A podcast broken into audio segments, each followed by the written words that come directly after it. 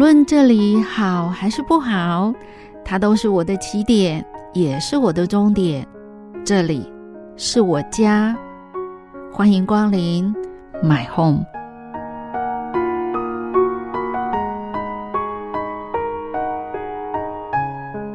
今天要讲的这个话题，其实我觉得跟观念越来越开放，有那么一点点的关系，那就是当结婚之后，今天到底跟谁住？以前都是女生一定嫁出去跟男生住嘛，但现在其实你会发现很多人是独立出来，因为当你娶老婆的时候，老婆会说我没有要跟你爸妈住，那你也不用来跟我爸妈住，我们两个自己出去住最好。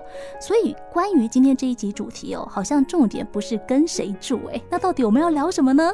先来欢迎我们这一集的主讲者，他是铭传大学通。市中心的洛芬美副教授，Hello，副教授好，Hello，各位好，哇，今天这问题好严肃，哎、欸，我也觉得有一点，所以我要称赞一下我妈妈，我觉得她是一个非常识时务的长辈，从一开始观念比较保守，觉得我儿子不能够出去跟老婆住，老婆要来我家，那毕竟我也有可能成为别人的媳妇嘛，我就开始跟我妈洗脑，不是啦，跟她沟通，所以我觉得我妈的想法转变的蛮快，蛮好的。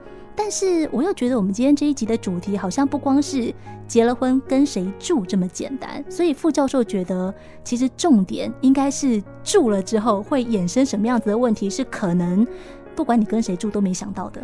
嗯，我觉得最主要就是在家庭的角色，还有那个高低的位置上。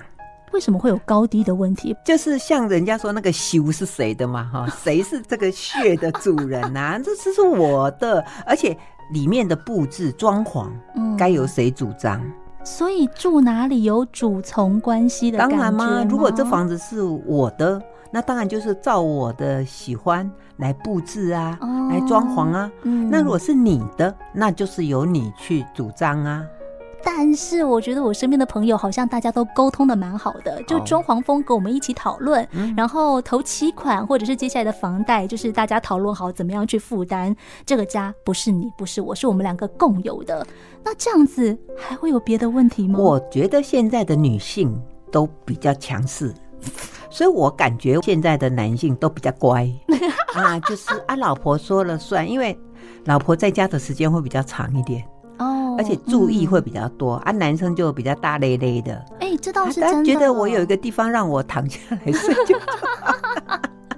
就是现在大家操持家务的比例，我觉得是差不多的啦。可是真的女生会比较注意，就家里弄得漂漂亮亮的，一起来好好维护好吗？对，袜子不要乱丢。对，吃完东西赶快收起来，你不要这样，不要那样。对，但家是我们两个共有的，啊、很难很难，太难了。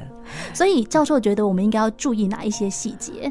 嗯，我是觉得，假如你是强势的那一方，就是你是有主导权的，嗯嗯，你还是要注意一下对方的感受。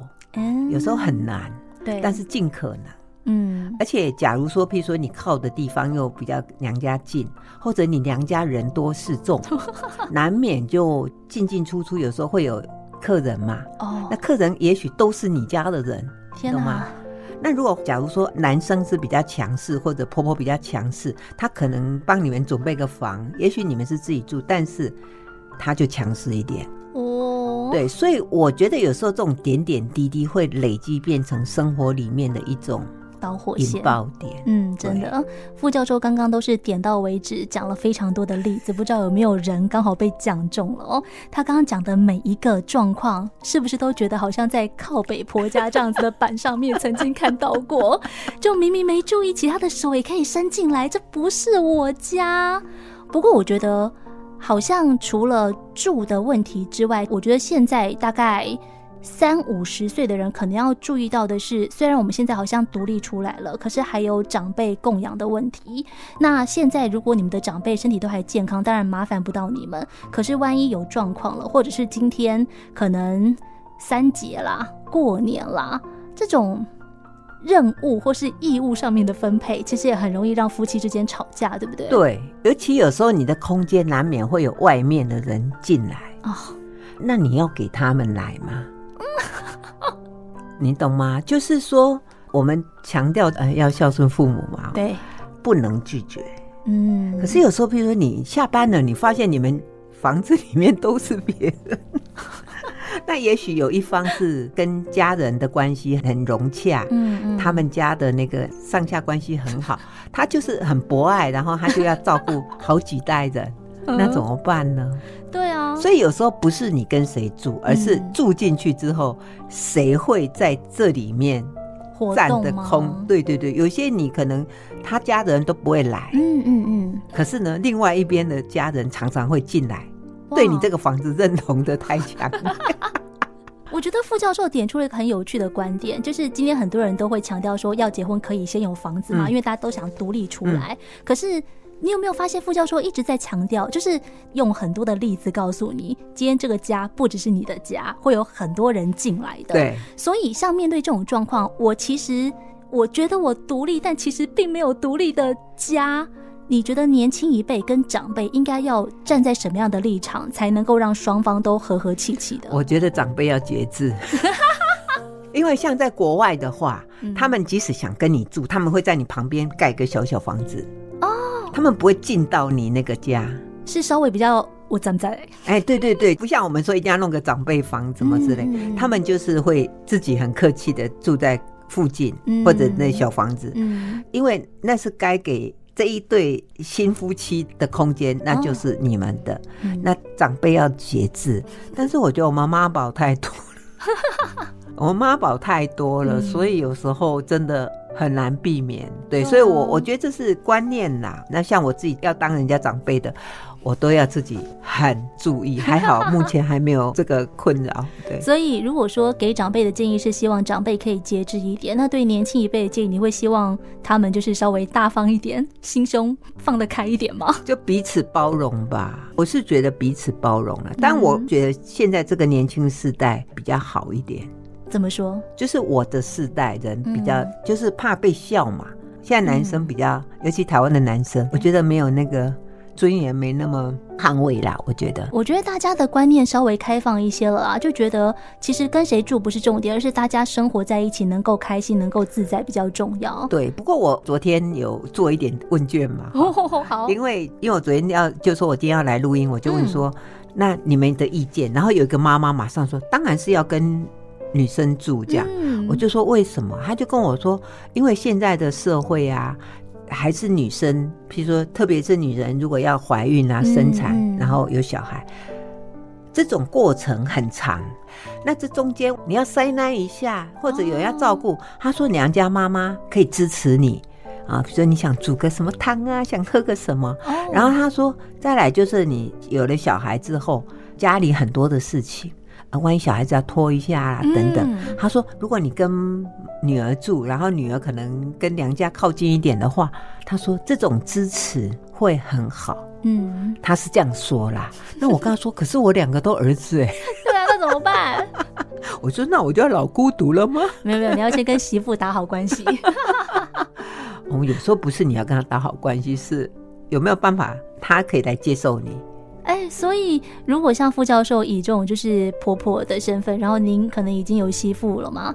那您要我还没有媳妇哦，还没有，所以我还没有问题。哎，那你有没有预设过接下来你该怎么做？如果有媳妇的时候，我不敢想。